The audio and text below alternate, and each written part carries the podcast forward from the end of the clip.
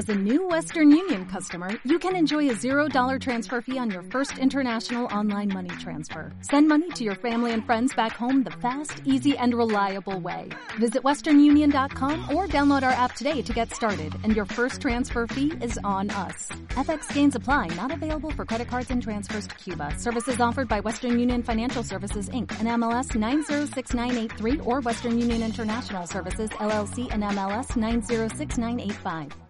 Bueno, vayamos a lo que nos interesa. Yo creo que alguien quiere hacer una segunda parte aprovechando el bombazo de las pelis de asesinatos. Así que sigamos las reglas de las segundas partes.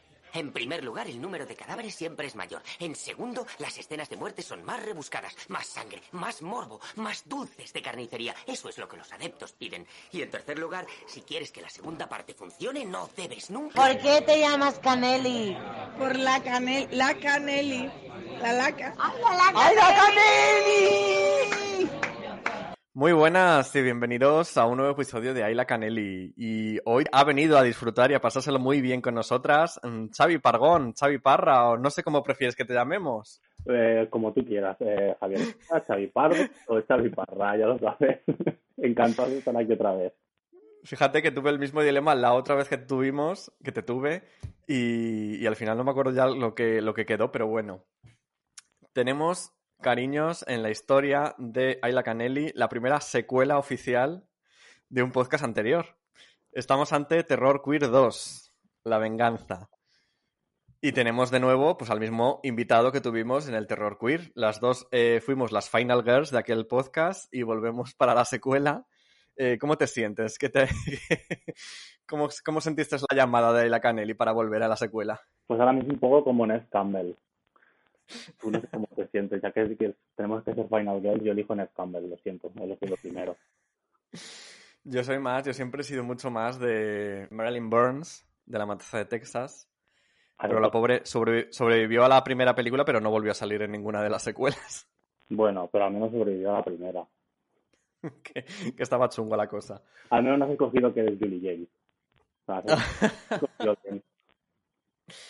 Bueno, Xavi, te tenemos aquí de vuelta y en este periodo que ha pasado desde, una, desde un podcast, desde el anterior podcast a este, han pasado varias cositas eh, en tu vida, precisamente. Eh, has publicado un libro. Sí, he publicado mi segundo libro. No me, bueno, no me acuerdo cuándo fue cuando grabamos el primero. Pero sí, he publicado. Primero fue por Halloween del año pasado. Vale, pues he publicado mi segundo libro, eh, el primero, mi primer libro en solitario y estoy muy contento. La madre terrible y hago un, repasito a la figura de, como dice el título, de las madres monstruosas en el cine de terror. Efectivamente, tenemos aquí La Madre Terrible, bueno, tenemos aquí, lo tengo yo en mis manos ahora mismo, es un librito muy cuco, La Madre Terrible en el cine de terror, editado por Hermenaute, y es un libro, la verdad, que es súper ameno de leer, súper interesante, yo me he enterado de cosas muy, muy, muy interesantes que no tenía la idea tan siquiera de que, de que existían esos tipos de, de prototipos y de iconografías, y la verdad es que yo encantado con el libro, os lo recomiendo a todas las interesadas en el terror y sobre todo en las madres terribles porque nos va a decepcionar. Bueno, después de la promoción, eh, mm, no sé, yo recuerdo que, que el terror queer eh, gustó mucho el programa, el episodio. No sé si tú recibiste algún feedback en especial que quieras remarcar de aquel momento.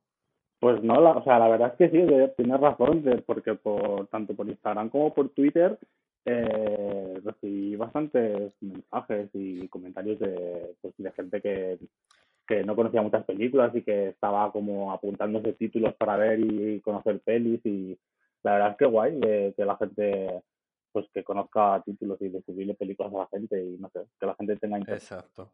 por estas cosas que a veces pienso que son solo para cuatro frikis y que luego pues le acabamos usando mucha gente. Que merece la pena, ¿no? Estas cosas que te dicen, vale, merece la pena lo que hago, ¿no? A lo que, a lo que dedico el tiempo, al fin y al cabo. Sí, la verdad es que sí, estas cosas como que bueno, mira, al menos luego las películas te pueden gustar más o menos, pero yo qué sé, y algo nos sirve esto.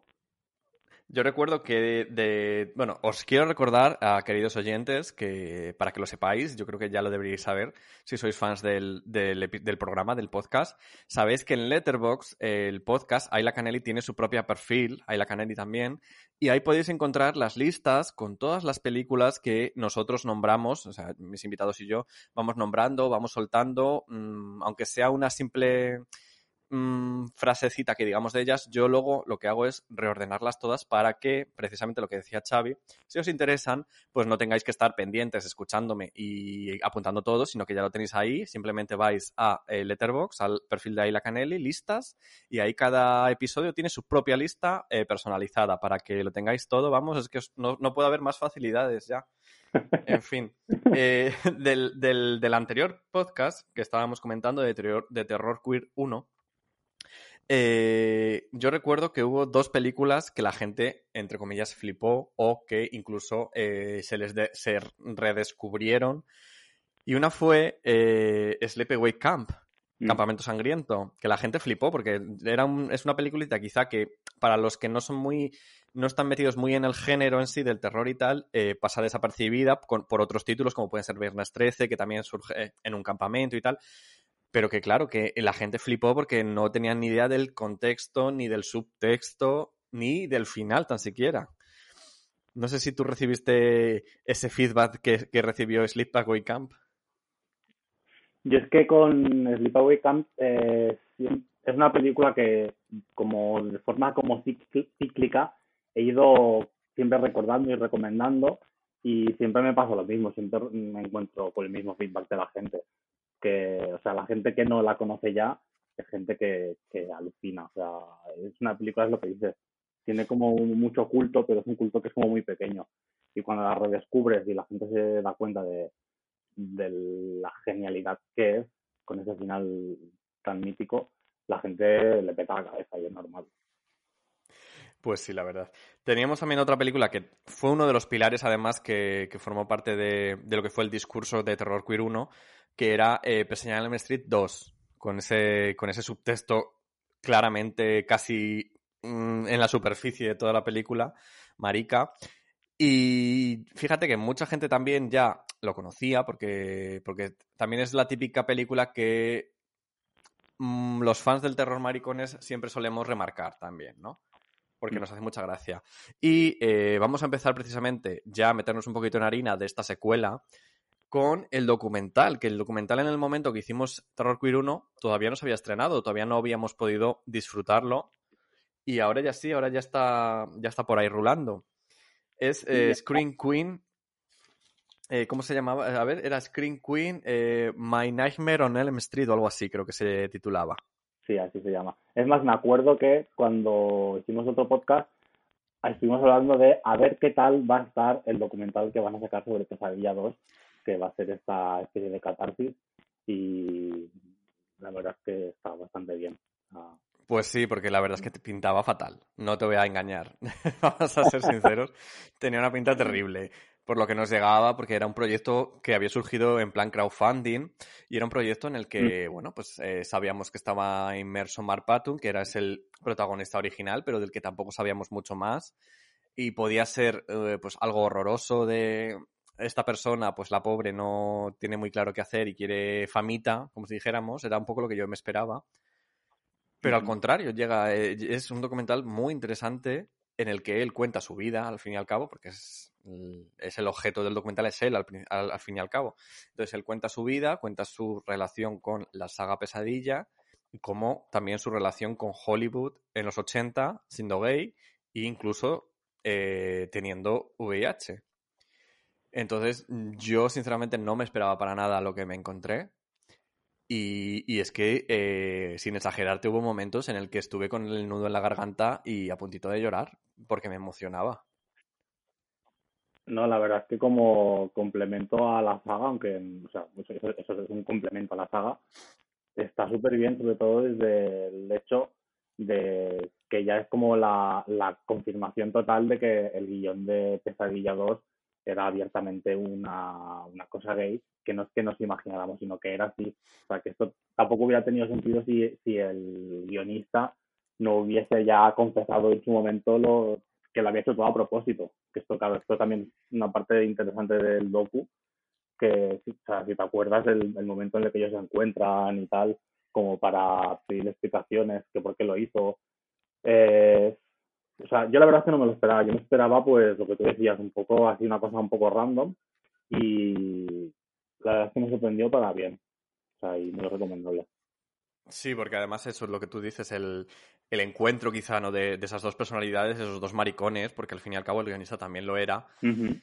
Que el guionista además, claro, se había pasado mmm, media vida negando cualquier contexto, cualquier subtexto, cualquier eh, demostración de, mm, de, homosexualidad en su, en su guion, incluso el director, pero bueno, el director sí que era como era hetero, pues como que no se enteraba muy bien de las cosas, de por dónde le venían.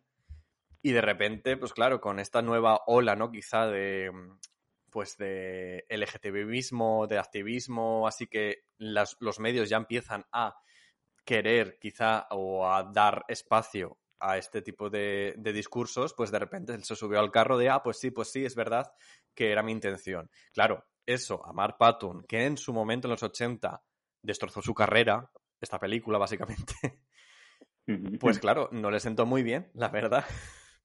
Y entonces, claro, tienes ahora a este hombre que ya es mayor, eh, con esa especie de deuda pendiente, es que, es que a, mí la verdad es que me, me, me, enternecía mucho, porque era como que tú le veías que no podía pasar página. O sea, que él necesitaba realmente tener esa conversación y que la otra persona le pidiera disculpas de alguna forma, porque además había habido declaraciones que había hecho en los 90 este, este señor, el guionista, en plan, eh, si hay algo marica en la película es culpa de él, porque él era un maricón, ¿sabes?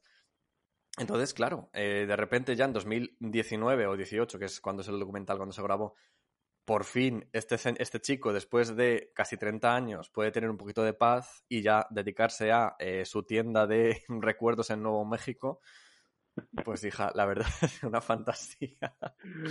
Claro. Lo que más me gustó a mí, eh, bueno, dime, dime, Xavi. No, es, el, el, es todo este proceso de, del, del, actor que, que es como eh, ves como el propio personaje de la película se ha acabado comiendo al actor y eso también lo acabas viendo en, en el hecho de, de, las asistencias a, las, a estas, a estas Comic Cons así pequeñito que son para los fans del terror y tal, que es como este mismo personaje del que él renegaba y todo y que al final ha acabado eh, admitiendo que pues, pues su sexualidad y que pues que mira que Hollywood, Hollywood lo trató mal y que en realidad parte de convertirse en un apestado fue por porque el guionista pues fue un poco cabrón eh, acaba bueno, lo que lo que dices de el, su catarsis no va a llegar al fin hasta que no encuentre la paz interior hablando con, con este otro señor y es eso, o sea, esta, otra parte de, de, Hollywood que nunca se ve que creo que, que bueno que claro si, si hicieran este tipo de cosas con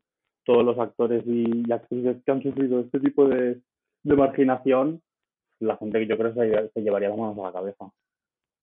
Es que estoy pensando ahora mismo en Elizabeth Berkley, de Showgirls, que también Showgirls fue una película que destruyó por completo su carrera.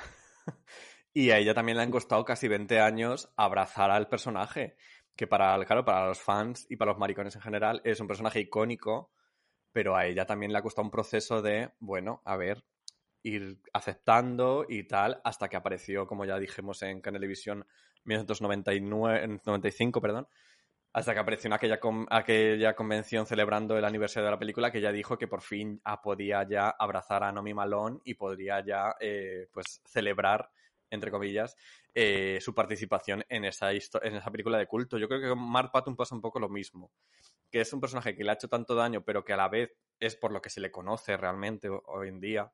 Uh -huh. Que bueno, es también un viaje. Es como, pues, eh, al fin y al cabo yo creo que es un poco como salir del armario también. Sí, sí, o sea, es que es eso, pero claro, eh, pero no a pequeña escala ni con tu círculo más eh, cercano, sino pues desde Hollywood como tu gran ventana en la que se te abre tu puerta y tienes y te, y te echan a patadas, como aquel que dice, ¿no? Del armario, o sea, porque a él lo, lo echan a patadas, encima en un momento que no es ahora, sino que en los años que eran, que tampoco era lo mismo salir del armario entonces que ahora. Totalmente. Bueno, hablábamos de, Screen Queen, del documental sobre Pesadilla en Elm Street 2, en el que Salem, pues su protagonista, cierra algunos capítulos de su vida, consigue de alguna forma cerrar heridas. Eh, recomendable absolutamente. Pues si podéis encontrarlo, pues ponéroslo porque de verdad que, que os va a dar una visión muy diferente de, de lo que podáis pensar y, incluso confirma nuestras teorías que parecían locas de que esta película estaba hecha con toda la intención marica. Otra, una de las cosas que más, eh, que más rabia me dio a mí, pero bueno, la verdad es que culpa mía fue, y que quedaron en el tintero del anterior programa, fue hablar sobre la figura de, eh, pues, de un personaje, de un autor, que yo sé que a ti te gusta mucho. Es que esta es una cosa que yo tampoco me he podido quitar del corazón. Esta, es una espinita clavada. Esta ha sido como Mark Patton desde que rueda Pesadilla 2 hasta que rueda el documental, pues esto es lo mismo conmigo que no pudimos hablar de Cliff Barker. Estabas deseando mmm, que llegara Terror Queer 2 para poder hacerlo. Evidentemente, claro, porque eh, lo, lo, lo, fuerte es que a mí también se me olvidó, pero fue justo al acabar de grabar que pensé, me cago en la puta. O sea, que no hemos hablado de, del, pues el que sería seguramente eh, uno de mis primeros grandes clases en, toda mi vida, de, del gran maestro de Cliff Barker. Y aquí estamos. Cuéntanos, ¿quién es Cliff Barker? Porque yo, si te soy sincero, eh, tampoco lo conocía mucho. Tú sabes que además hemos estado en conversaciones estos días últimos, preparando el podcast precisamente, y yo, tú sabes que yo, básicamente, todo lo que sé de él me lo he comido esta semana última. Pero cuéntanos, tú que lo conoces desde hace tanto tiempo, que ha sido tu crush, adolescente, como tú dices. Eh, cuéntanos, ¿quién es Cliff, Cliff, Barker? Pues Cliff Barker es, es bueno, es, digamos que podríamos considerarlo como uno de los grandes padres de la nueva carne, pero antes de, bueno, antes de meternos en temas más filosóficos, digamos que, bueno, Cliff Barker es eh, escritor, director, eh, pintor, es lo que ya también diríamos que es un artista, inglés, que ahora, pues ahora mismo rondará, ahora ya está mayor, creo que ahora rondará los 65, 66. Madre mía. Y bueno, eh, en, en, los 80 empezó a publicar sus relatos, eh, que los agrupó en unas antologías que se, llamaban, se llamaban Libros de Sangre. Ajá. Y yo lo conocí pues siendo, o sea, yo estaba estudiando segundo, tercero de la ESO y un chico de un curso mayor, o sea, perdona, de un curso más, eh, tenía estos libros en casa, unas ediciones súper viejas, y me dejó uno. Y claro, y me, los le y me, me lo leí entero y, y me, me, encantó. Sí que es verdad Flipaste. que hubo cosas que no las, no las eh, entendí también como las pude entender cuando los volví a releer. Pero, Ajá. claro, yo de repente, siendo un adolescente, descubrí a un señor que escribía unas cosas muy turbias y muy extrañas sobre monstruos y mm, mutilaciones y gente que se transforma en cosas muy extrañas y me fascinó mucho. Y luego, a raíz de ahí, pues descubrí que Chris Baker era el autor del libro y luego quien dirigió la película de Hellraiser. Hellraiser yo creo que es un poco la película que más podemos eh, decir, nombrar y que la gente en sí, en sus casas, diga, ah, vale, sí, Hellraiser, que uh -huh. es el, la de el, como si dijéramos, el villano con la cara blanca y con alfileres por toda la cara, o clavos, vamos. Pinhead. Sí. Pinhead, Pinhead. Luke Bradley en, en, las siete películas originales, él es el, o sea, el mismo actor que, que interpreta a Pinhead, es, es Doug Bradley. ¿Es el mismo en todas? Sí, en todas, menos en las dos últimas que son remakes y, o reboots o mierdas que no, que no hace falta que las veáis. En, las, en las siete primeras pelis, Doug Bradley es Pinhead. Fíjate. Uh -huh. Pues tenemos, su primera película fue Hellraiser en el 87, pero como tú has comentado ya, eh, ya venía de una tradición de haber escrito relatos y de ya se le conocía, como si dijéramos, dentro de los círculos del terror. En este caso como, pues, cuentacuentos, mm, novelista. Y tenemos Hellraiser. Hellraiser a mí me fascinó el otro día que la vi, porque yo la había visto cuando era más adolescente, cuando te da un poco esta fiebre de terror adolescente que dices, quiero verlo todo, entonces te pones todo. Pero claro, mmm, tampoco me enteras muy bien. Y, y, sí que es verdad que Hellraiser, como película convencional, no, no tiene, no comparte, no comparte los códigos convencionales, como si dijéramos. Tiene su propio ritmo, tiene sus propias particularidades. Y yo recuerdo que cuando la vi de adolescente dije, vaya coñazo, paso total. Pero viéndola ahora, yo estaba flipando, porque me parecía eh, un melodrama clásico de mujer eh, desesperada, como si dijéramos, de mujer maldita, sufriendo por amor, pero todo aderezado con mucho gore, con mucha sangre, con mucha carne. y te lo juro que yo flipaba, o sea, yo estaba con Julia, que es un poco la... la no es villana, pero es la antagonista, como si dijéramos un poco. Yo estaba living con ella porque decía, por favor, es que eh, real esta película me la haces en los años 40 y sería un melodrama de John Crawford. Sí, sí, bueno, es que además, eh, además de tenerlo, o sea, es como eh, para una película de terror comercial, es la antipelícula realmente, porque, porque sus personajes, el personaje más carismático mm, son o Frank, que es un ser que se está transformando desde la nada y pasa de ser viscoso a ser humano, cosa, cosa que suele ser normalmente al revés de las transformaciones, y también es muy icónica Julia, que, que, a ver, tú dices que no es una villana. A ver, mm, buena no es. A ver, quizá en, quizá en la secuela se convierta en villana, pero en lo que es la primera parte realmente no termina de ser tampoco la villana de la función. Kirsty sería la, protagonista, pues eso, la mujer virginal, la chica virginal, que al final es la que tiene que luchar contra los monstruos, como si dijéramos, y eh, ahí sí que Kirsty encajaría perfectamente en el, en el papel de protagonista barra Final Girl. Pero yo creo que Julia realmente es un poco...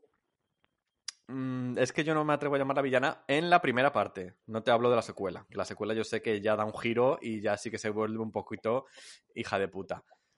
Pero la primera realmente lo único que hace es estar eh, pues un poco a las órdenes de su amante. Y claro, su amante necesita gente, en plan cuerpos a los que absorber la vida y absorber la carne. Entonces ella se los facilita pero ella, ella es una mujer que se ve atrapada de repente en eso. O sea, que mm, no es mala, mala, ni tampoco siquiera va contra Kirsty, si te das cuenta. Sí que tenemos que recordar que su amante es su cuñado. Ah, bueno, eso sí es verdad. Pero ves, eso es muy melodramático, eso es muy eh, del melodrama clásico. Sí, sí, o sea, Estas especies de... Hay que tener en cuenta que, que, que Cliff Barker, que o sea, dice la peli, que está basada en una novela que él mismo ha escrito, y Cliff Barker, que aunque fue empezado a, tener, empezó a tener reconocimiento en Estados Unidos cuando publicó sus relatos, él había hecho antes ya toda una serie de, de, performances teatrales, o sea, él era, él se empezó a formar, él se empezó a dar de cara al público eh, haciendo teatro. Entonces él tenía como un background como muy teatral. Entonces yo creo que de ahí le viene un poco todo este rollo de que cuando él hace historias con tanto personaje, la carga está tan dramática y tan de melodrama, creo que le viene un poco porque en realidad o sea, también le apasionaba mucho el teatro, como le apasiona. Sí, de hecho... Fue ligado. Leí que precisamente él fundó una compañía y los otros miembros de la compañía eran eh, los que hacen de los cenobitas, al fin y al cabo, en la película. o sea, los cuatro que hacen de cenobitas eran los otros cuatro compañeros suyos de la, de la, de la compañía que fundó teatral. Y eran los cinco los que hacían los montajes teatrales, que pues eso, que se basaban en sus relatos y sus cosas. Sí, sí. A ver, también hay que decir que de las pelis, eh, Cliff Barker dirige la primera y ya de las siguientes, eh, no es que se desentienda, pero es como que ya él, él acaba un poco hasta digamos que estuvo un poco hasta el coño de, de Hellraiser. Porque él de los cenobitas. Sí, y de, claro, y, de solo ser como reconocido por esto. Él en el documental de, de la... Es un documental del año 2000 en el que están los extras del, del DVD de Hellraiser. Él empieza el documental diciendo que es la última vez que va a hablar de esta película porque ya, o sea, se ha dicho ya todo y que en plan de que, que está hasta las narices ya de estar todos los putos días hablando de la misma película y que le pregunten siempre lo mismo. Es como que mira, es la última vez que voy a hablar de esta película y ya está. Y, bueno, pero aparte de eso, no, es no solo es por el hecho, supongo que también es un poco lógico de decir, a ver chicos, ya está, que me parece muy bien, pero que dejéis de preguntarme porque ya lo he visto todo. Él también dice una cosa que me parece muy interesante y, es muy guay, que él dice, es una película que ha calado tanto entre el público y tiene tanto fandom y, tiene, y ha creado como una subcultura en torno a ella, cuando hay que recordar que es una peli independiente y que nadie se esperaba que tuviera éxito. Y él dice que, que es una peli que ha calado tan, tan hondo que ya ha pasado a ser más de los fans que de él. Entonces, por eso él dice que él ya no tiene nada más que decir de la peli. Que aportar. Quizá te iba a decir, cuando te he intentado cortar antes, que quizá a partir de ahora, del año que viene, por lo menos, eh, vuelva a hablar de ella, porque sabemos, justo salió la noticia, creo que ayer o antes de ayer, que va a reclamar los derechos de Hellraiser para que vuelvan a él, porque él, lo que tú decías, acabó un poco harto, entonces a partir de la, creo que fue tercera, porque la segunda sí que él era todavía productor, creo, la tercera, y la tercera no sé si productor o que por lo menos sí que como que dio el beneplácito, Sí, o que sí que seguía estando basada en alguna novela suya, algún cuento suyo, pero a partir de la tercera él quedó tan decepcionado con el resultado que ya dijo, mira, pues os vendo los derechos y haced lo que queráis con esto, pero yo paso total. Entonces, claro, mm, la tercera no sé si era a principios de los 90, ¿puede ser? la tercera es del... Es del 92, del mismo año que Candyman. Mm, Pues justo, pues a partir de ahí los derechos ya no son suyos, pero claro, al fin y al cabo, La... él sigue siendo el creador. O sea que los derechos, como si dijéramos, Además, yo creo que los derechos las, las productoras los compran y los, los tienen durante, o sea, no de forma perpetua, me parece. Tampoco soy aquí experto en el tema. Es como ellos hacen con los derechos, pero tienen como una caducidad. Entonces, cuando llega este momento, eh, la, eh, la persona, o sea, el autor de los derechos eh, puede reclamarlos para que vuelvan a él. O sea, no los va a reclamar por el hecho de quiero reclamarlos, sino porque como se les acaba este periodo, él puede reclamarlo y es como el- el- la primera opción es él. Y la verdad es que Claro. sí que hiciera algo. Había leído, claro, cuando salió la noticia, lo que estaba leyendo era que ya eso estaba ocurriendo con los derechos de Viernes 13, que ya estaban en juicios y todo, porque el guionista reclamaba los derechos eh, y creo que se los reclamaba precisamente a, a ese Cunningham, que es el director de la película. Ujú. Y de alguna forma, eh, como que iban a. eh, esta, esta, lo que pasaba ahora con, eh, con Berker y con Hellraiser era lo mismo, que como que había pasado un tiempo, creo que eran como 30 años, y a los 30 años eh, ya el autor puede reclamar que le vuelvan a él los derechos, pero que tiene que hacer esa reclamación como dos años antes de que se cumplan. Entonces, justo más o menos, pues me, me cuadran las fechas, porque si es del 93 y eh, justo el año que viene es 2021, pues justo son 30 años ya. O sea, son dos años antes de 30, son 28 años. Bueno, que eso, que somos maricones, somos de letras, pero que, Totalmente. que, que más o menos. Es que me, me- me estaba viendo a mí mismo como el gif de la señora que hace las matemáticas. Lo que decías de Viernes 13, o sea, si te das cuenta, la última peli de Viernes 13 es del 2009 y hubo durante Sí. muchos años un intento de sacar como una secuela, que es más, que hay guiones rodando por ahí todo, que uno de los guiones, si no me equivoco, es de Nick Antosca, el creador de Channel Zero. Uh, También se quiso sacar adelante una versión de Viernes 13 que iba a ser un fan footage dirigido por uno de los directores de VHS, que tenía una pinta bestial. qué fuerte, sí. La intención real de querer hacer algo, que era como que lo querían hacer deprisa y corriendo, era porque si no hacían una peli, perdían los derechos. Y al final Claro. no sé cómo se quedó, porque la peli no se llegó a hacer nunca y no hemos tenido Viernes 13 desde el 2009, o sea, ya ha pasado mucho tiempo. Y la verdad es que el tema este de los derechos de Viernes 13 no sé dónde estarán, pero es una cosa que también pues estaría bien que se recuperara de alguna manera. Hombre, de Viernes 13 se, rumore- se lleva rumoreando varios años ya que iba a haber una nueva, eh, una nueva secuela. No se sabía ya si del secuela del remake o secuela directa del anterior, pero se lleva rumoreando años. Y de Hellraiser, a principios de este año yo creo que fue, que se anunció que iba a haber una nueva película y una nueva y una serie de HBO que iba a producir HBO. Qué maravilla. Es que- Entonces, claro, ahora decían que eh, si Barker el, el año que viene reclama los derechos, que parece ser que sí que lo va a hacer, estas producciones o salen antes, que porque si salen antes de que él reclame los derechos, eh, no siguen sin tocarle un pie a él, como si dijéramos, pero que si ya salían a partir de que él hiciera la reclamación, ya iba a haber movida o negociaban directamente con él ya.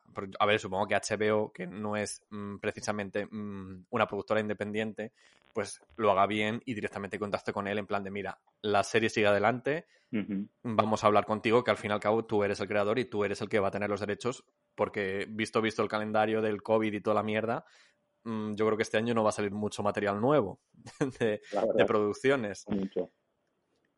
Así que es lo que en el artículo por lo menos es lo que eh, lo que decían un poco así, ¿no? Que se atrevían a, a, pensar que seguramente HBO ya estuviera poniéndose en contacto con Berger para de alguna forma eh, salvaguardarse las espaldas. Pues lo han hecho porque como yo ahora me he vuelto a hacer la, la suscripción a HBO que me la había cancelado, Claro. Es una señal esto. Tienen allí en la, en la centralita, alerta Xavier Parra. Chicos, ya tenemos que poner a trabajar. ¿Qué tenemos? Hellraiser, Viernes 13, todo, venga. por eso. Bueno, llevamos un rato hablando de Clive Barker y claro, la gente dirá, a ver, pero esto no era Terror Queer 2. Pues cariño, es que no hemos dicho que Clive Barker es maricón. Ah, claro. bueno, a ver, eh, eh, claro, es que también hay que explicarlo todo. Eh, también una cosa de cuando se habla de terror queer, yo creo que es una cosa muy interesante que está muy bien hablar de las películas que, que tienen personajes LGTB, que tratan temas eh, que, que, son LGTB, incluso ya puede ser eh, desde cosas normales a cosas de, de, explotación, que esto pasó mucho en los 70, lo típico de una película de vampiras, las dos son lesbianas, eh, están en tetas y se morrean. Esto es LGTB, sí, es bueno, malo, eso ya es otro tema, pero es LGTB. Entonces, es muy interesante también todo este tema de, eh, pues que hay una serie de directores. Eh, la autoría. La autoría, exacto. Eh, que si el director pues, es gay o bisexual o pansexual o algo que no sea heterosexual, pues da también muy bien reconocer que muchas de sus obras siempre suele haber algún tipo de mirada que es diferente a la que seguramente haría un director heterosexual. Aunque hay cosas un poco eh, raras de directores heterosexuales que han hecho cosas que no te imaginas que haría un entero y ahí están. Exacto. Fíjate que en Hellraiser sí que se nota. Yo noto eh, como una especie de homoerotismo ya directamente en Frank, que es el personaje, el primer personaje que nosotros vemos en la película de Hellraiser. Se supone que Frank, yo fíjate, yo a Frank sí que lo llamaría villano de, la película. y ya se nos presenta como un señor sin camiseta, como...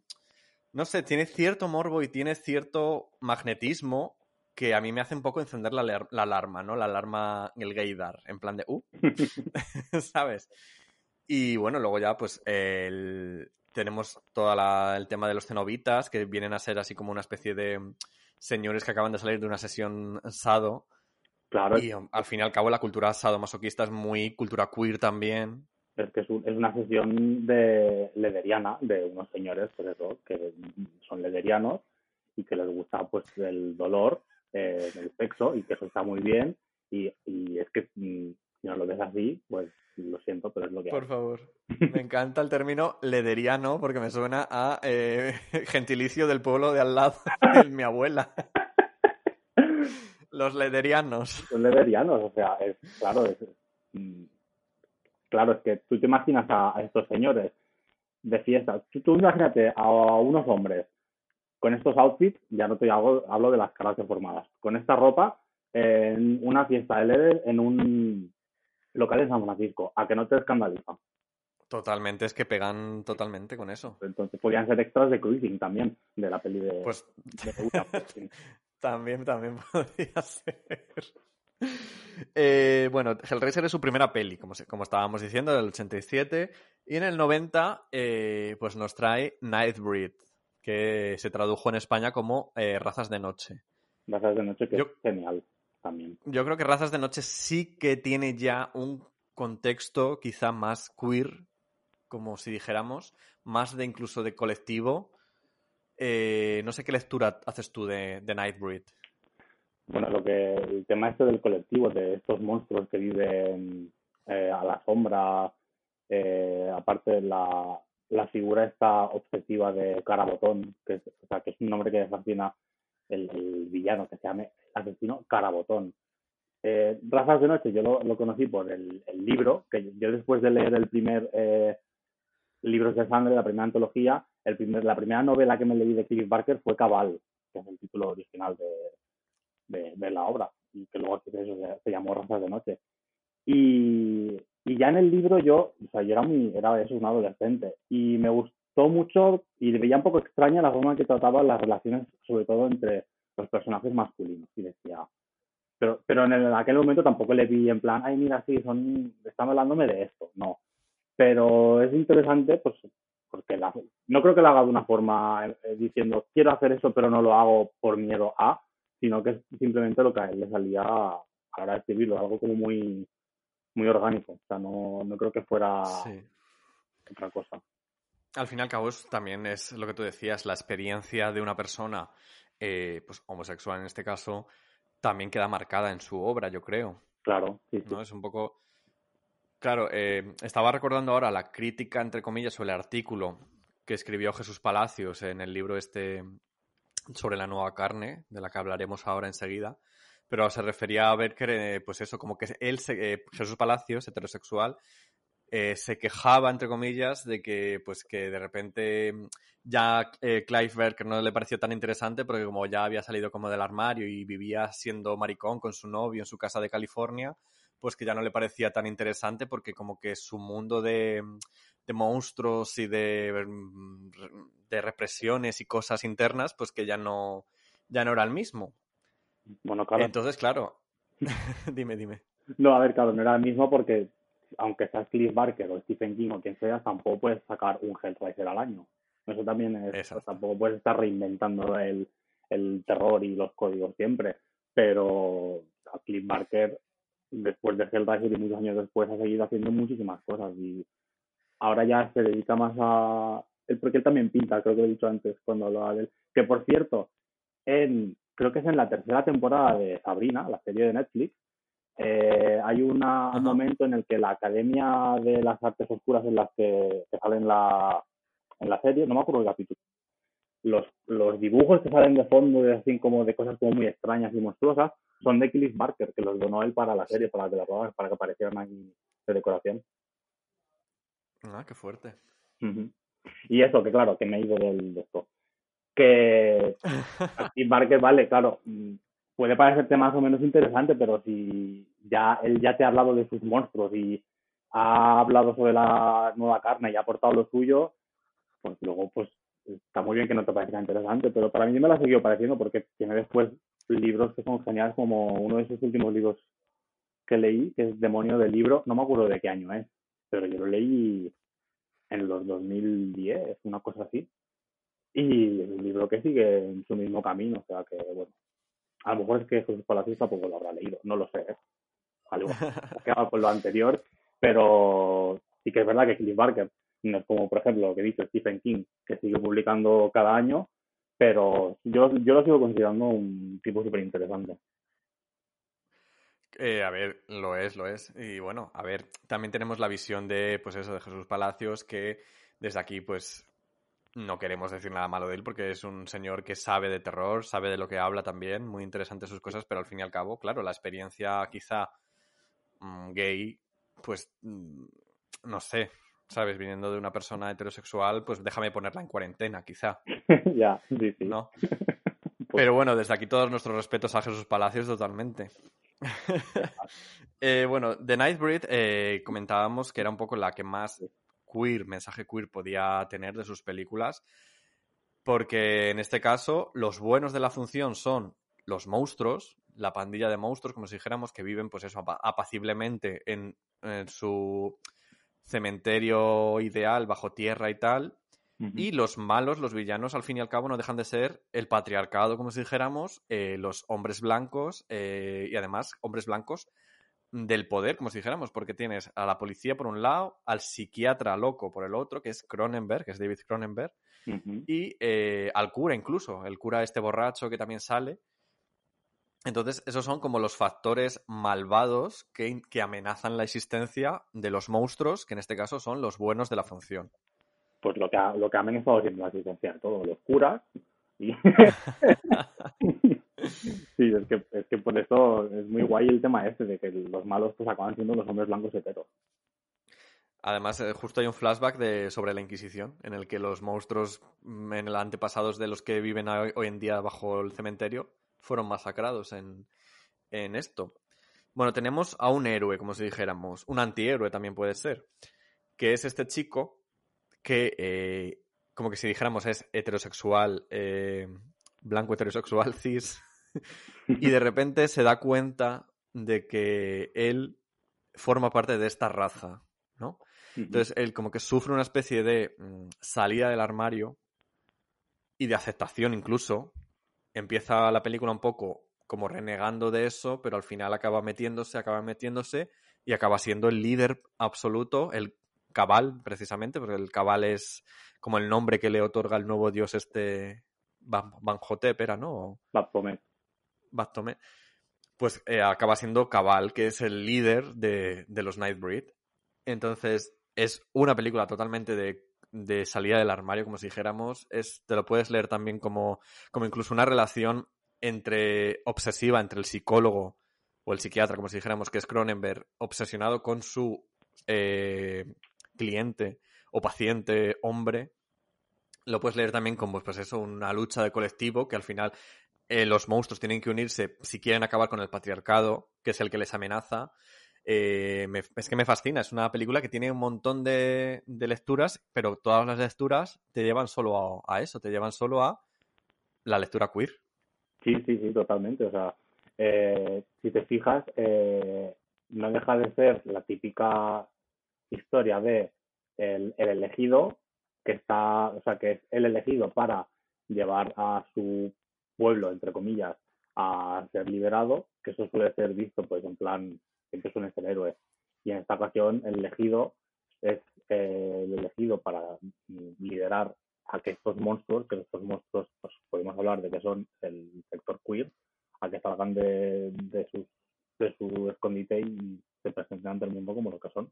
Que, o sea, que ya es hora de que el mundo pues acepta a los monstruos. Exacto, además entre los monstruos tenemos un catálogo inmenso también de, de, de, ¿cómo era? Lederistas. Lederianos. ledrianos, tenemos de gente, pues eso, con tatuajes, eh, piercings, eh, crestas, de todo tipo. Y de hecho leía en el, en el libro que precisamente nos sirvió como hilo conductor de, del anterior episodio de Monsters in the Closet. Eh, hay, un, hay un trocito, un fragmentito dedicado a Nightbreed en el que dicen eso, que realmente si quitamos las deformaciones de monstruosas que tienen cada monstruo y simplemente los dejamos con sus vestidos, pues pueden pasarte por cualquier tribu urbana de mm, así un poquito radical, en plan punk, en plan tal, de los 90, de principios de los 90. Sí, bueno, y es que es verdad. Venía a ser un poco como en Jóvenes Ocultos, estos vampiros que dices dónde han salido estos señores, pues viene a ser un poco eh, tribu urbana, totalmente. Exacto, sí, sí, sí. Bueno, hemos comentado eh, que en Nice Bread el psiquiatra loco es, está interpretado por David Cronenberg. Y ya tú, sobre todo, has dejado caer un concepto que no sé si, yo creo que sí, porque la gente, los, oyentes de Ayla Canelli son muy avispados. Eh, no sé si se han dado cuenta que es la nueva carne. Cuéntanos, ¿en qué consiste o qué significa la nueva carne? Hombre, es una movida muy fuerte que tenga que explicarte qué es la nueva carne porque es concepto bastante amplio y difuminado como para... Es un poco como la teoría queer, ¿no? Sí. pero... Cada uno tiene su propio... sí. Pero para que nos hagamos una idea, la nueva carne, eh, cuando hablamos de nueva carne, no solo estaríamos hablando de películas de terror, sino que podemos estar hablando tanto de películas como de eh, libros, eh, de relatos, de performance, de pintura, de cómic, eh, y es todo lo que tiene que ver con, con esta corriente, bueno, no sé llamarlo corriente, es una tendencia hacia las propias mutaciones y mutilaciones del cuerpo humano que son las que convierten al humano, sea, al hombre o a la mujer, en un nuevo monstruo. O sea, si te fijas en los códigos del terror, ya plantándonos en la literatura gótica, eh, siempre nos encontramos con el enfrentamiento entre el monstruo y el hombre, o entre la persona y lo monstruoso, eh, siempre separándolo mm, en dos cosas diferentes. Eh, luego ya vendrán los de si los monstruos son buenos o malos, es otro tema. Pero en este caso, el monstruo siempre suele ser el, el propio hombre que se convierte en tal a través de mutaciones que suelen ser muy extrañas y muy de body horror y, creo que más o menos la forma así como más fácil de explicarlo sería esto. Es muy fácil decir que es la nueva carne hablando de ejemplos. O sea, si tú pues ves eh, la gran mayoría de las pelis de la primera etapa de Cronenberg, eh, La Mosca, Videodrome, que por cierto Videodrome, Videodrome es donde se le da nombre a... Se da nombre, ¿no? A, este, a esta corriente. Sí. Eh, todos los, los datos de Hellraiser, eh, hay un montón de pinturas, hay unos, un artista que es J.K. Potter, que no es J.K. Rowling, la autora de Harry Potter. Gracias a Dios. que tiene un montón de pinturas súper grotescas de, pues, de cosas eh, inimaginables que, que, podrían haber salido de la mente de un perturbado y no lo son. Otro ejemplo de la nueva carne podría ser Tetsuo, no sé si la conoces, la peli japonesa del, del, del, hombre que, del hombre de hierro. Pues todas estas cosas de mutaciones y muy gore y que suelen ser bastante desagradables a la vista, pero cada vez son fascinantes, todo, todo lo que englobaría la nueva carne. Vale, para resumir, más o menos, yo tengo por aquí que es un poco la superación de la naturaleza humana. O sea, esa búsqueda de quizá eh, superar las limitaciones corporales, ¿no? De, de que la propia corporalidad humana eh, tiene. En, y en esa superación se buscaría eh, la vida eterna, por un lado, o sea, una especie de inmortalidad, de eternidad. De hecho, está, ah, comentabas también eh, lo del año de Candyman. Candyman, la película, eh, también está basada en un relato de, de, de, de Berker. Sí. Y de hecho, eh, me pareció muy curioso porque la vi también eh, ayer, básicamente. Y hay un momento que Candyman a la protagonista lo que le dice, lo que le ofrece es inmortalidad. Claro. O sea, le está diciendo, ven conmigo, sé inmortal. Y entonces justo coincide precisamente con esto, con esta conquista de la eternidad, de la vida eterna y la conquista de los placeres. De los placeres, un placer eh, sexual, erótico, carnal. Sí, el tema... Que ahí es donde entran, por ejemplo, pues ya todo el tema del lenderiano de, de Hellraiser, eh, de la carne, del, del Bondance, de todo esto. Claro, el, el Crash de Cronenberg. O sea, todo el Crash de Cronenberg. Del placer de la carne, claro, los placeres de la carne. Claro, esto suena muy bonito, sí, los placeres de la carne, pero en realidad de lo que te están hablando es de, pues de sadomasoquismo llevado al extremo, eh, del descubrimiento del placer, pero a través del dolor, y bueno, de esto de, del, llevar tu cuerpo y tu alma a un estado pues que va a ir más allá de lo que el ser humano conoce a través de esta mutación o lo que sea, que también suele ser temas que están muy relacionados con el cyberpunk y con la realidad virtual, pues son cosas que están como es como muy muy de finales del siglo XX y como algo como muy un poco como de en, cuando se empieza a plantear como muy de ciencia ficción, a ver, que o sea, son cosas que están reales, que no acá. Pero yeah. es un, un, tema que se, está muy ligado a pues al, al que el, a esta mutación de, del alma a, para vivir eternamente, lo que tú dices. Exacto. Yo creo que es que por lo que te estoy escuchando, eh, puedes, puede que tú estés, tú mismo estés sugiriendo el advenimiento de una nueva, nueva carne en el siglo XXI? Mm, pues mira, justo es una cosa que pensaba el otro día, que estaba leyendo uno de los artículos para esto, para, para el podcast, y yo pensaba, digo, ¿existe la nueva nueva carne o simplemente, o sea, ex sigue existiendo la nueva carne? Si te paras a pensar, eh, la nueva carne puede seguir existiendo si, si tenemos en cuenta que hay gente que sigue haciendo cosas que están muy ligadas a este tipo de cine, como por ejemplo las hermanas Soska, que siguen eh, haciendo sus, bueno, sus, cosas, aunque sea poquita cosa, que hicieron el remake de Rabia, de Cronenberg. Sí. O, por ejemplo, Brandon Cronenberg, el hijo de, de mi querido David. De David. También sigue haciendo, está haciendo cosas y son cosas que yo creo que, que son hablan mucho de esta nueva carne, sobre todo la, el cine de Brandon Cronenberg, que está muy conectado con, con el cine de su padre, pero él le añade mucho más este tema como muy millennial de el, los medios de comunicación, eh, la fama, las redes sociales. No sé si, si has visto Antiviral. Sí, he visto Antiviral. Estaba pensando si ha hecho algo más aparte de Antiviral. Sí, tiene un cortometraje que es del año pasado con un título larguísimo que no me hagas que te lo diga porque no me acuerdo. Eh, y luego este año eh, tiene Possessor, que es una peli que estuvo en Sundance y que esperamos verla en festivales. Espero que esté para Sitges, espero que espero verla allí. Bueno, pues a ver si tenéis suerte, porque yo creo que Sitges va a ser casi el primer ¿no? Eh, festival aquí en Nacional que se va a celebrar en, en persona, ¿no? Cruzamos los dedos. Madre mía. Pues eh, estábamos hablando de Cronenberg eh, y yo soy consciente de que David Cronenberg eh, es una figura que merece totalmente un Ayla Canelli para él solo. Lo tendrá seguramente en un futuro. Pero vamos a dar un poquito de unas pinceladas. Hemos dicho que la nueva carne como tal, eh, o sea, como manifestar mm, viva la nueva carne, eh, viva esta tal, se produce en la película Videodrome, Ujú. que es del año 83. O sea que estamos hablando de una corriente que surge en más o menos finales de los 70-80 y llega un poco hasta nuestros días, pero donde más repercusión tiene es eso, en los 80 y quizá 90, ¿no? Sí, porque sí, ten en cuenta que Videodrome es del 83 y las primeras pelis de Cronenberg, eh, sus primeras pelis son de finales de los 70.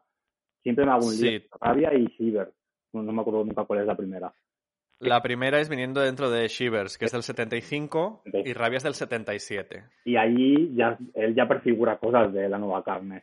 Y también Sí. ten en cuenta que Cliff Barker, aunque publique por primera vez en, a principios de los 80, él ya venía a hacer sus performances y sus cosas. Entonces, yo creo que era simplemente, bueno, estas cosas que pasan en, en el arte, ¿no? Que de repente, pues como mucha gente ah, empieza a hacer cosas a la vez que se parecen mucho. Y esto es, esto es, yo creo que es lo más interesante de la nueva carne. Que vale, que sí que, que David Cronenberg acaba siendo como el, el más icónico, como el mayor representante, pero no es él el que dice, venga, voy a hacer esto para que todo el mundo me diga, no, es como, es que acaba teniendo la voz cantante, pero es una cosa que surge de forma espontánea en diferentes espacios y es, es lo Y cada uno también le da su pincelada personal. Sí, eso es lo, eso es lo, lo interesante. Estábamos eso, comentando Cronenberg, ¿cuál, así rápidamente, cuál sería tu película favorita de Cronenberg? Pues mira, hoy te digo Videodrome porque la volví a ver ayer. Pero- Qué oportuna. Sí, te podría decir, a lo mejor te digo La Mosca o te puedo decir Inseparables o te puedo decir Rabia o es que me gustan todas. Yo sin duda te contesto Crash. Es que ves, te puedo decir Crash, es que hay tantas opciones que es como se Porque- al día. Pero aclaremos que Crash del año 96, No. no, Crash la que ganó el Oscar en 2004. Es Sandra Bullock, no. Esa, Esa. no. Además, fíjate que Crash, eh, la película en sí, tiene un momento un poquito mm, bastante homoerótico, que dijéramos, entre los dos protagonistas hombres. lo tiene, lo tiene. Porque yo creo que la nueva carne realmente eh, supera, al, supera la naturaleza humana y también supera un poco, yo creo, eh, como si dijéramos, las identidades sexuales también de los, de los sujetos que la, que la procesan, ¿no? Claro, porque la, la nueva carne no entiende de, de orientación sexual.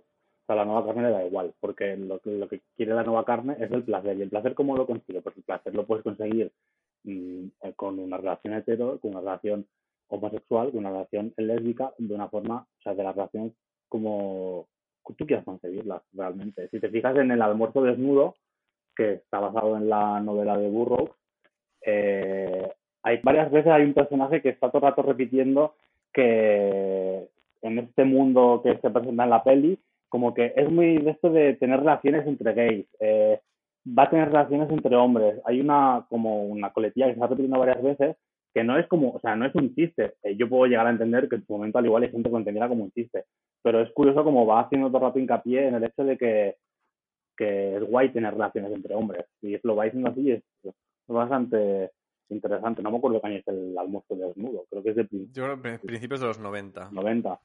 Y A ver, que tengo yo aquí la, tengo aquí la lista MDB de David Cronenberg y El almuerzo desnudo del 91.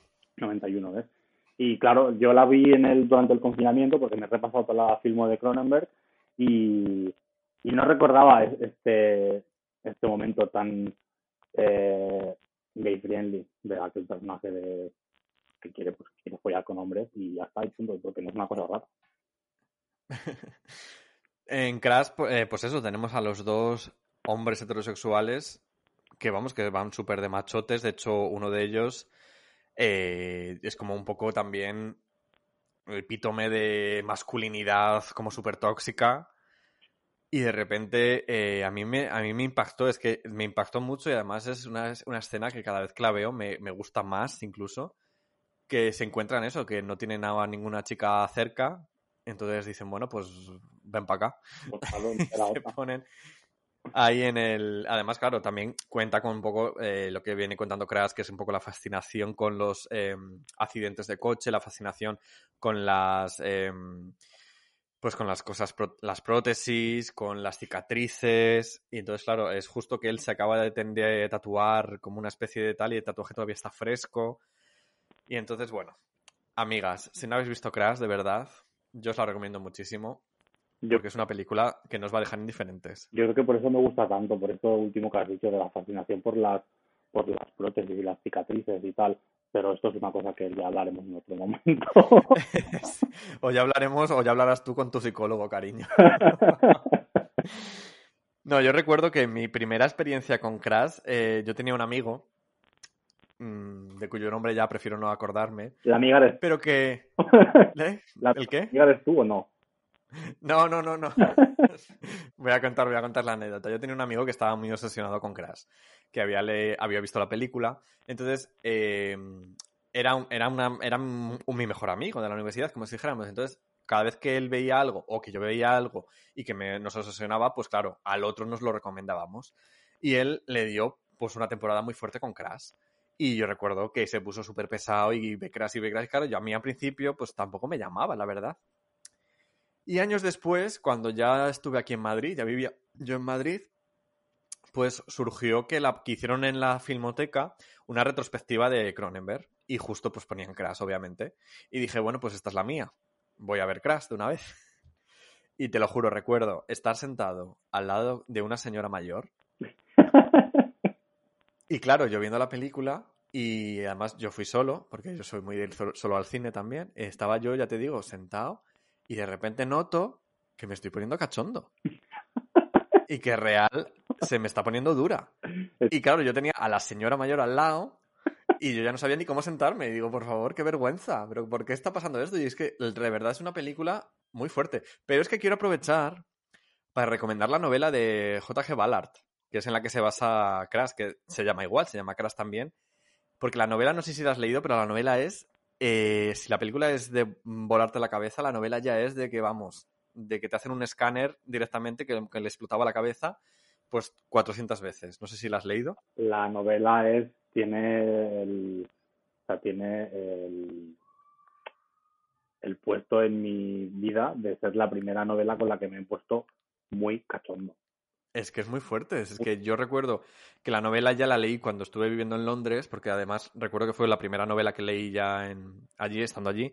Y recuerdo ir leyéndola en el metro y, y yendo cachondo perdido en el metro. Muchísimo, pero yo pensé, digo, pero ¿qué me está pasando?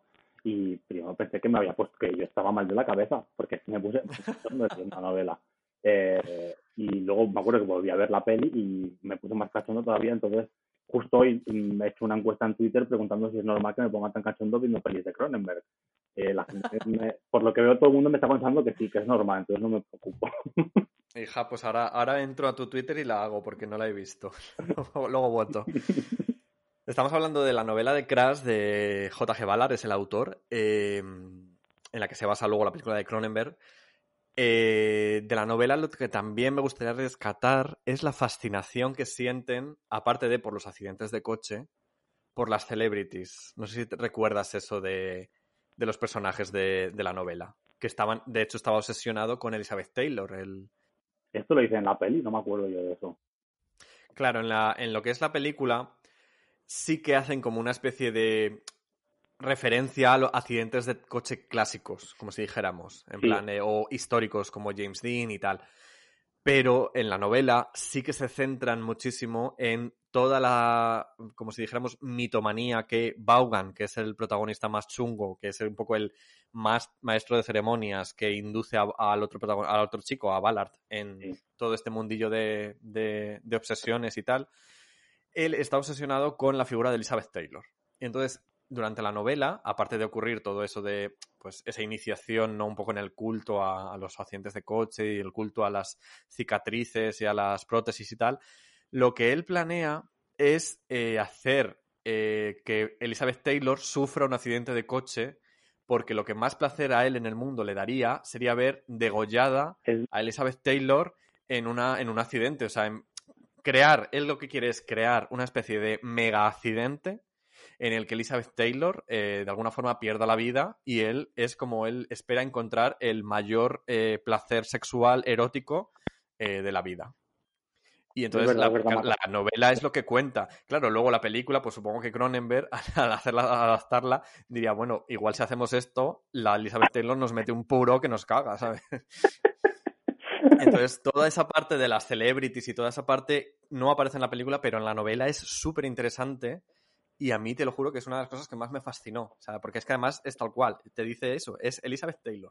La, que está, la figura por la que está obsesionada este personaje. Sí, sí, es verdad. Ahora que has dicho lo de todo esto de, que quiere montar el accidente de coche y que está degollada, se la me venir a la cabeza. Pues nenas, eh, os recomendamos totalmente que os pongáis a ver Crash y leáis la novela. Y aprovechando este, este impasse casi, ¿no? De hablar de celebrities, hablar sobre todo pues de la figura del cine, ¿no? También cómo, el cine nos lleva a ciertos estados mentales. Eh, me gustaría eh, cerrar un poco ya el capítulo Clive Barker, ya nos hemos quitado la espinita, ya hemos rendido nuestro homenaje a, a este autor en este episodio. Y abrir el melón de otro de los autores malditos, entre comillas, malditos de la cinematografía española. Y estoy hablando pues de Iván Zulueta y de su obra magna, que cumple 40 años, justo ha cumplido 40 años hace unas semanas, del estreno, que es Arrebato.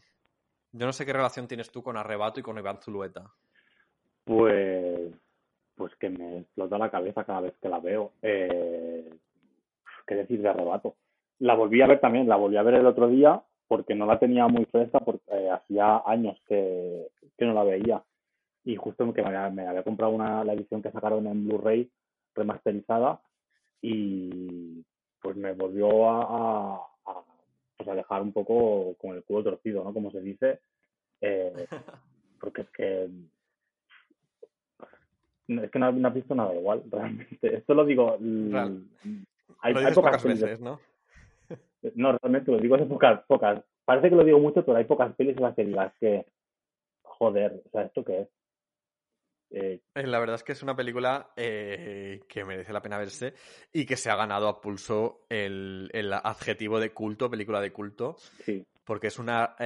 si, si, si hablamos de raras avis en la cinematografía española, en la historia del cine español, yo creo que Arrebato se lleva casi casi la palma.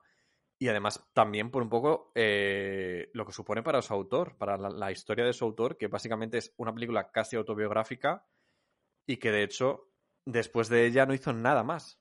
No, y aparte es una película que también mucha gente puede pensar, pero ¿por qué está hablando de arrebato y está hablando de terror queer?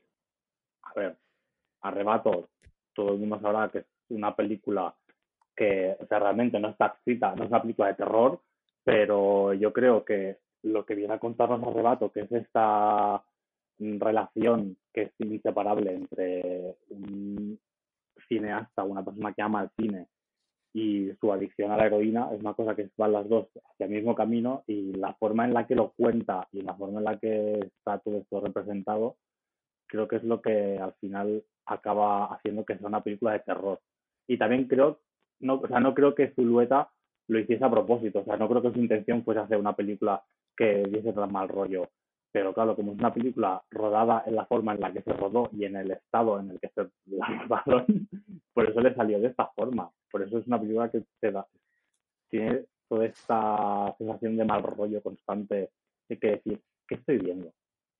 Totalmente. O sea, yo creo que es la sensación que, que, que, deja toda la película mientras la estás viendo. ¿Qué coño estoy viendo? Y además suele pasar mucho con las películas de culto, que, que realmente muy pocas veces la intención del autor es eh, quizá ofrecernos ¿no? esa, esa película de culto, entre comillas, sino que simplemente surgen. O sea, es algo que no puedes estudiar, es una fórmula que no puedes eh, descifrar qué hacer para hacer una película de culto.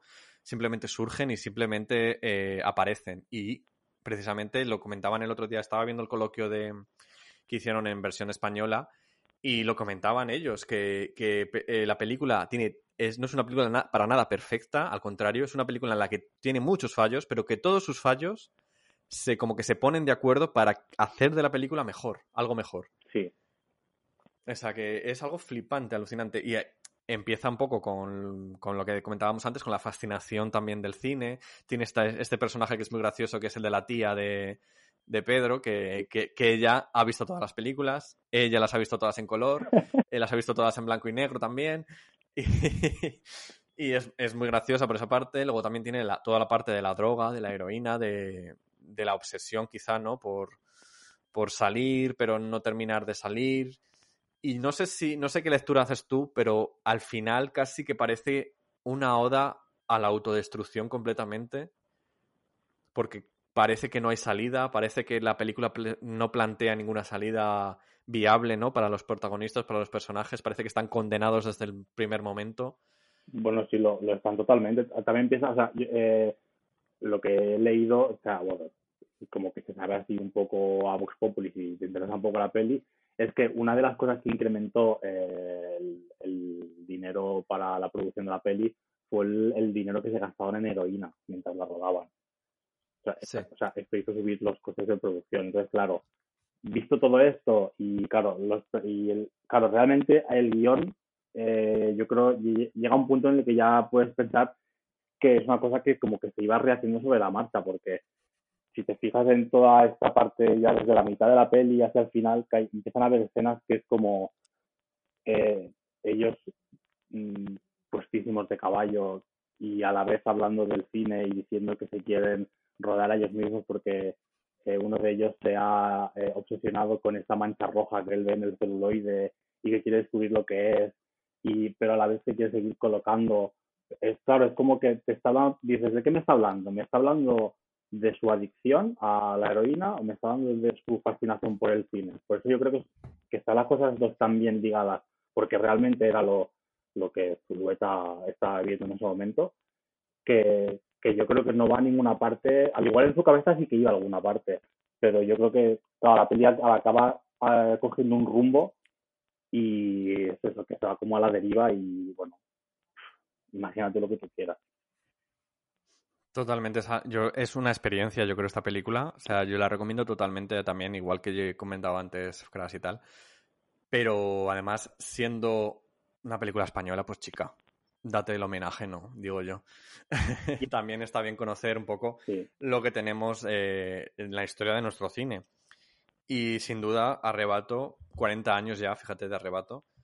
Uh -huh. Película de culto, así que chicas, si no conocéis, acercaros a ella, ponerosla, disfrutadla, pensarla, eh, darle el, el significado que queráis.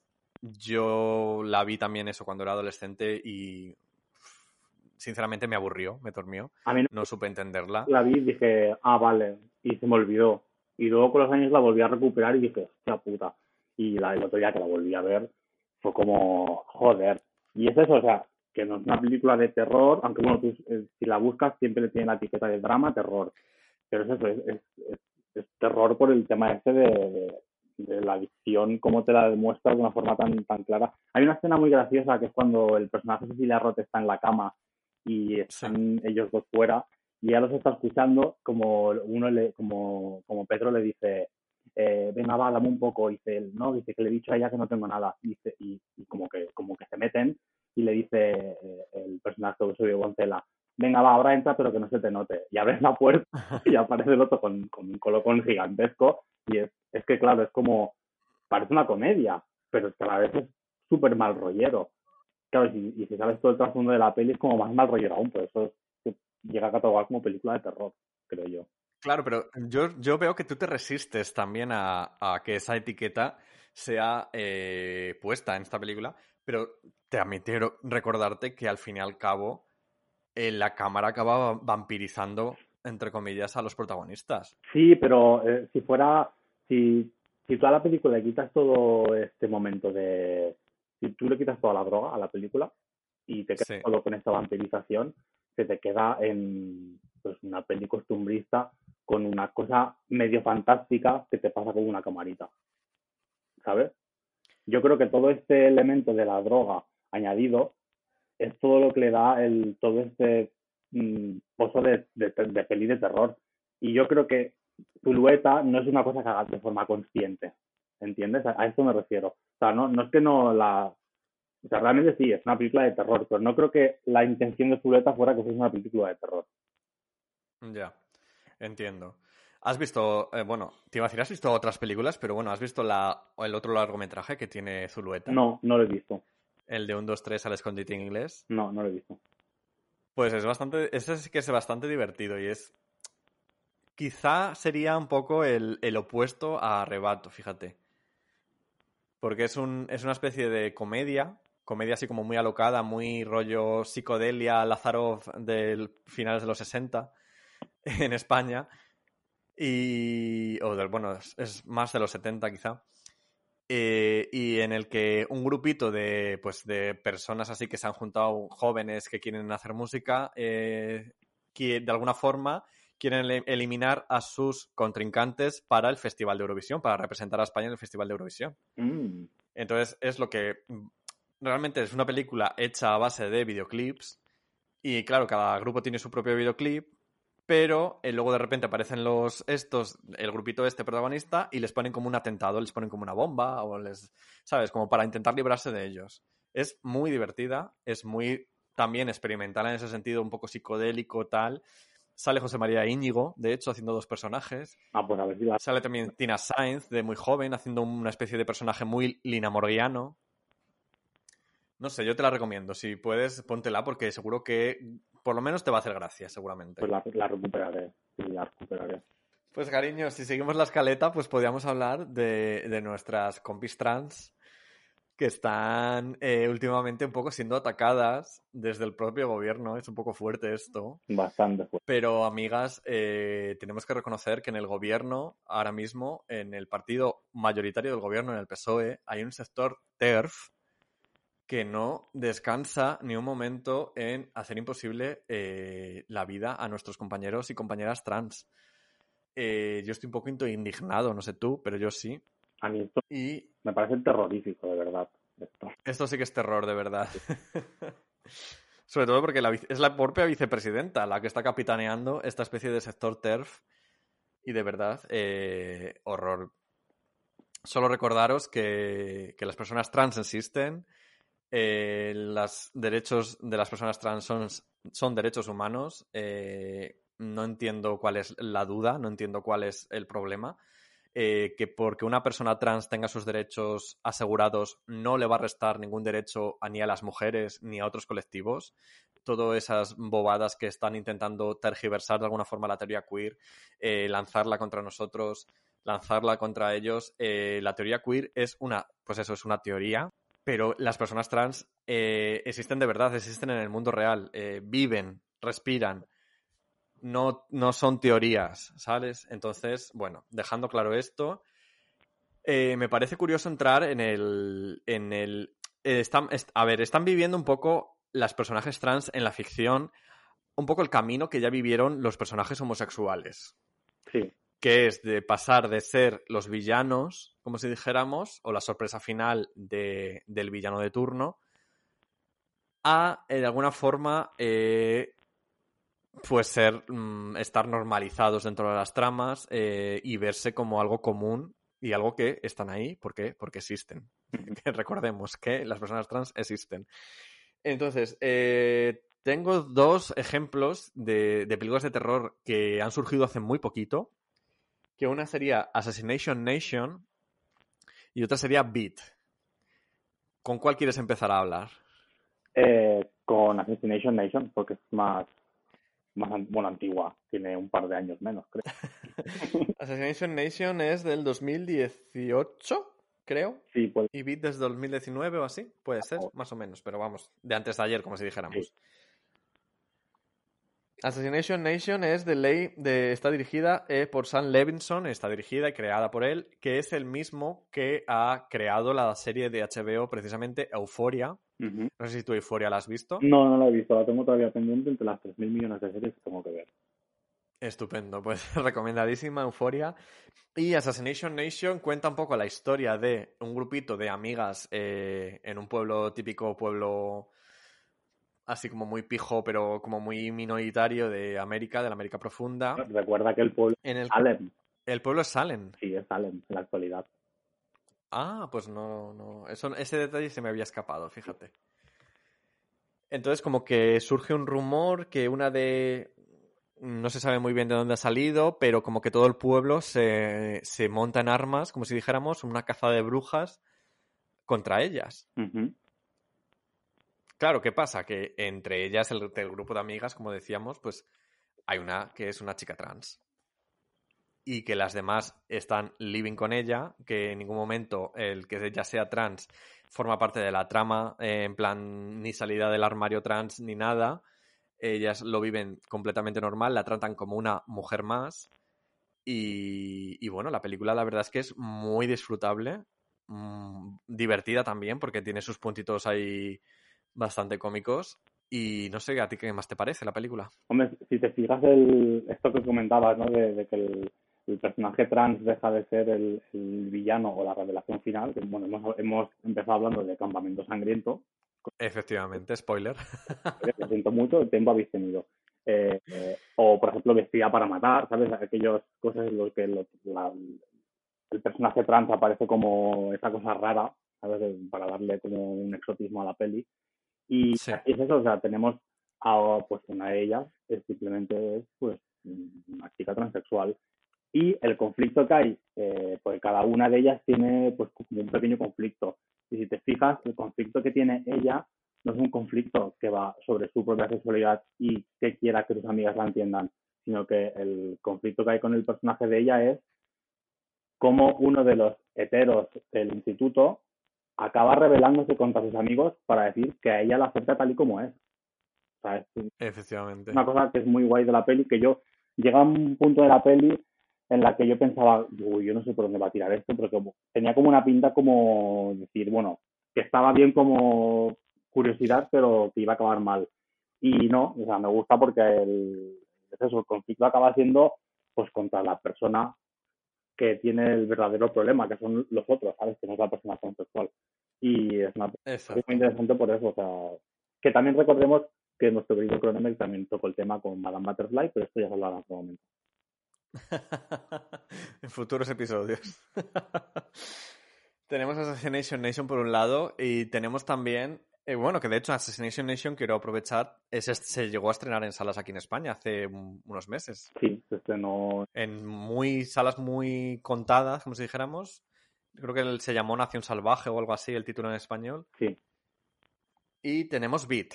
Que Beat sí que es una película que yo solo descubrí porque me la pasaste tú, porque tú me hiciste ponerme tras la pista de ella. Eh, y de hecho, mm, a mí me daba cierto miedo antes de verla, porque me parecía un poco... No sabía cómo tomármela. Así que te dejo a ti, te cedo la palabra para que nos hables, eh, nos pongas en contexto de qué es Beat.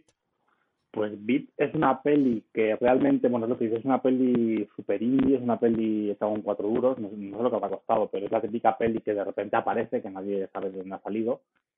Y lo interesante de Beat, es, o sea, es una peli de vampiros, y eso es lo interesante es que nos presenta a un grupo de vampiras lesbianas eh, que aceptan en su nuevo grupo de vampiras a una chica que es transexual lo interesante de, la peli es que la actriz es una actriz trans y que simplemente pues ella apare- o sea, se presenta en la peli pues como, como una chica trans. Realmente mm, el conflicto de- real de la peli no tiene mucho que ver con la transexualidad, sino que, que lo guay es que por fin, aunque teníamos en Assassination Nation una de las protas, ella no es la principal, la transexual, en este caso, pues la prota, lo que sería la final girl de otra peli, es una chica trans y creo que es un gran avance porque mm, ya era el momento, ¿no? En 2020 que estamos, bueno, que la peli sea del 19, pues que ya era hora de darle un protagonista en una peli, de, ya no hablo de una peli general, sino coño, una peli de terror,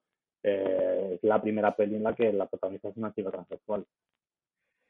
Exacto, además, fíjate, yo me recuerdo comentarte en plan de madre mía, me da miedo hacia dónde va esto, porque digo, madre, en cualquier momento, ¿sabes? Me daba miedo que eh, de repente el, el, el, drama en sí de la, de la película fuera que las ellas, que eran el grupo de vampiras lesbianas muy feministas. Que además se caracterizaban por eso, por ir como acechando a los machirulos de la zona y tal. Digo, me da miedo que esto torne a que de repente ellas, ellos se enteren de que el- es una, una chica trans y que vayan a por ella por ser trans, en plan TERFs. Ujú. Y me, me alegró que al final no fuera esa el hilo conductor, ¿sabes? Sino que simplemente, pues eso, que ya está, que, que además recuerdo que, que no llegábamos, teníamos un debate tú y yo que no llegábamos a saber muy bien cuál era la intención del director al, al hacer esto, pero bueno, también concluimos que a lo mejor pues ya está, simplemente era lo que era y ya está, que no necesitaba que hubiera una intención eh, argumental para que, para que ese personaje fuera trans. Sí, porque al final, al fin y al cabo es eso, o sea, a, mí tampoco me queda muy claro el final porque tampoco sé si lo que, no, esto sí que no la voy a decir porque es bastante nueva. Lo que pasa al final no me queda claro si es en plan, pues porque es lo que tiene que pasar y punto, como puede pasar en cualquier película, o es una cosa que quiere hacerlo desde una perspectiva de género de algún tipo de teoría. Entonces, pero bueno, al menos es una peli que hay que celebrar que exista y pues de hecho, también, si no me equivoco, creo que la, la actriz, no sé si también es productora, Ajá, y eso también pues... es algo bastante interesante. Esto al igual me lo acabo de inventar, ¿eh? pero pues, me quiere sonar que también es productora de la peli. El invent de Xavi, Ter- de, Xavi Parra. Pues celebramos que, exist- que exista Bit, que existan más protagonistas eh, de personas trans, tanto hombres como mujeres. Eh, ojalá llegue un momento que, que estén nuestras pantallas llenas. Eh, y bueno, celebramos también la existencia de películas de terror maricas y de películas de terror queer. Y yo celebro muchísimo, cariño, la existencia tuya en mi programa porque me encanta cada vez que te tengo. Pues mm, para mí ya sabes que es un placer siempre estar aquí pues hablando de mis movidas y de mis pelis que me gustan, que solo me gustan a mí, pero está guay descubrirle cosas a la gente y charlar de lo que te gusta. No estás solo, hay más, hay más ahí fuera como tú. Por cierto, hay que añadir, cuando, eh, ahora que, porque me he acordado antes y se me ha olvidado, cuando hablábamos de esta sorpresa final trans eh, en el cine de terror, que como que la cosa iba cambiando, eh, mm, aquí va un spoiler, lo siento mucho, pero también podríamos haber un poco hablado de Malasaña 32, que no lo hemos hecho. Uh, madre mía. y ahí lo dejo. Yo os voy a decir que qué oportunidad tan desperdiciada, de verdad, de película. Qué, qué horror. si, te paras, No me gustó nada. si te paras a pensar, esto ya lo hizo James Wan en Insidious 2 y lo hizo bien, haciendo que aquel espectro aquella señora de negro resulta que es un hombre travestido. ahí estaba bien hecho. En fin, Ya pues está. bueno, con esta nota un poco agridulce, yo creo. No, a ver, no, me quiero, no quiero que acabemos así. Pues una última recomendación. Venga, pues di otra cosa, cuenta otra anécdota. No, anécdota no, una última recomendación de una peli así Venga. que tenga elemento queer, que creo que, no sé si la viste, que es Neverland, que es la peli, No, no la he visto todavía. Que es una peli, siempre me hago un lío entre, no sé si es suiza o, a- o austríaca, creo que es austríaca, que estuvo en la Berlinale y que se ha estrenado, mm, supongo que no se estrenó en cines por el tema, por toda la movida. Y COVID. está en filming. Y es una peli Sí. muy interesante, es una peli sobre un chico eh, adolescente, pues su despertar sexual, etcétera.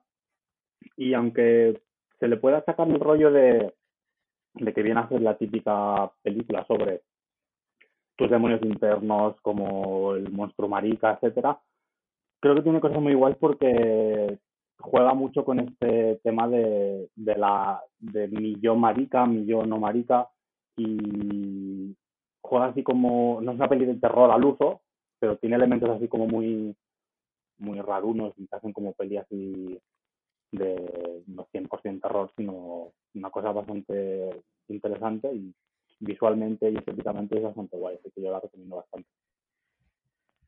Pues con esta última recomendación, esta última nota de nuestro experto en terror, Xavi Parra, nos despedimos ya. Eh, muchas gracias por estar con nosotras, Xavi. gracias a ti por contar conmigo y, y nada, que nos vemos pronto y seguiremos colaborando y estando aquí para lo que sea. Maravilloso, entonces. Pues nada, chicas, eh, un besito a todas. Estamos ya en el mes del orgullo, así que orgullosas todas de, conoceros y de estar. Eh, celebrad vuestra existencia porque, vamos, están las cosas como para andar lanzándonos platos entre nosotras. Eh, os mando un saludo a todas, espero que os haya gustado el capítulo de hoy, el episodio de hoy y cuando volveremos, pues seguramente que muy prontito. Un besito, chao, chao. Un beso, adiós.